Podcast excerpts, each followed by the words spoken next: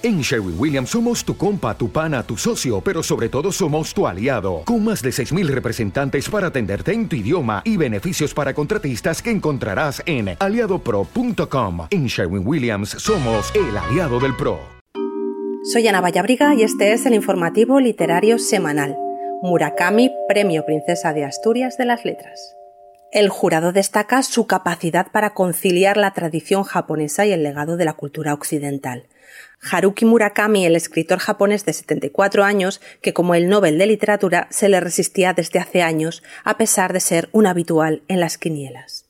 Nacido en Kioto en 1949, el autor es conocido sobre todo por novelas como Tokyo Blues, Kafka en la orilla o IQ 84, pero también por relatos asfixiantes como los recogidos en Hombres sin Mujeres o sus particulares manuales de qué hablo cuando hablo de correr y de qué hablo cuando hablo de escribir. Su próxima novela, publicada ya en Japón, llegará a España la primavera de 2024, con el título La ciudad y sus muros inciertos. Poco amigo de festivales o entrevistas, vive prácticamente recluido en su casa con su mujer, con quien lleva medio siglo casado. Con ella regentaba un local de música, otra de sus grandes pasiones, hasta que se dedicó por entero a escribir. En sus novelas relata el vacío de los jóvenes de su país carentes de vitalidad y deseo, su universo está atravesado por la soledad, la congoja, lo fantasioso y lo íntimo. La inteligencia artificial se cuela en la RAE. En 2019 el director de la Real Academia Española, Santiago Muñoz Machado, dijo que quería que las máquinas hablaran español y lo hicieran siguiendo las normas de la RAE. Con este objetivo creó el proyecto Leia. En este caso, Muñoz Machado fue un visionario. En solo cuatro años, el proyecto ha colaborado con Google, Microsoft, Amazon, y el compromiso con la inteligencia artificial se simboliza con el ingreso como académica de Asunción Gómez Pérez, una pionera de las investigaciones de la inteligencia artificial y el lenguaje en España, que a partir de ahora ocupará la silla Q minúscula vacante desde el fallecimiento de Gregorio Salvador en 2020. Es la académica más joven de la historia. La preocupación principal de la RAE es la posible creación de dialectos digitales que podría romper la unidad del idioma.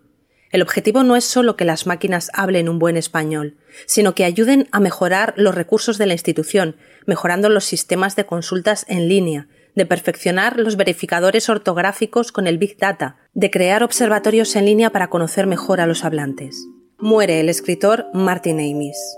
El novelista, que ha fallecido a los 73 años, retrató con destreza la sociedad actual y fue una de las figuras más influyentes de la literatura en lengua inglesa desde los años 70. Martin Amis ha fallecido en su casa de Florida víctima de un cáncer de esófago. Intelectual público de gran relieve, en sus novelas y ensayos llevó a cabo una radiografía despiadada, humorística e irónica tanto de su Inglaterra natal como de Estados Unidos, un país al que se trasladó en 2011. Una buena manera de acercarse a él es sumergirse en la lectura de experiencia, una autobiografía intelectual que escribió en la cima de su madurez artística y literaria.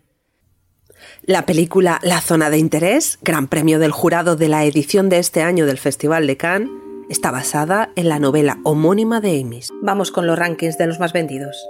En ficción, Atlas, la historia de Passalt, de Lucinda Riley y Harry Whittaker. El ángel de la ciudad de Eva García Sáenz de Urturi, Cómo no escribí nuestra historia de Elizabeth Benavent. En poesía, Lo que pasa es que te quiero de Gloria Fuertes, Verbolario de Rodrigo Cortés, siempre de The Freds. En juvenil, Misterio en el maldito colegio de Arta y Máximo Squad, 30 Sunsets para enamorarte de Mercedes Ron, El Principito de Antoine de Saint-Exupéry. Y ya para terminar, acaba de dar comienzo la Feria del Libro de Madrid, que durará hasta el 11 de junio, día en el que, por cierto, estaremos David Zaplana y yo firmando ejemplares. Y hasta aquí el informativo literario. Recordad que la literatura es una forma de estar en el mundo. ¡Feliz semana!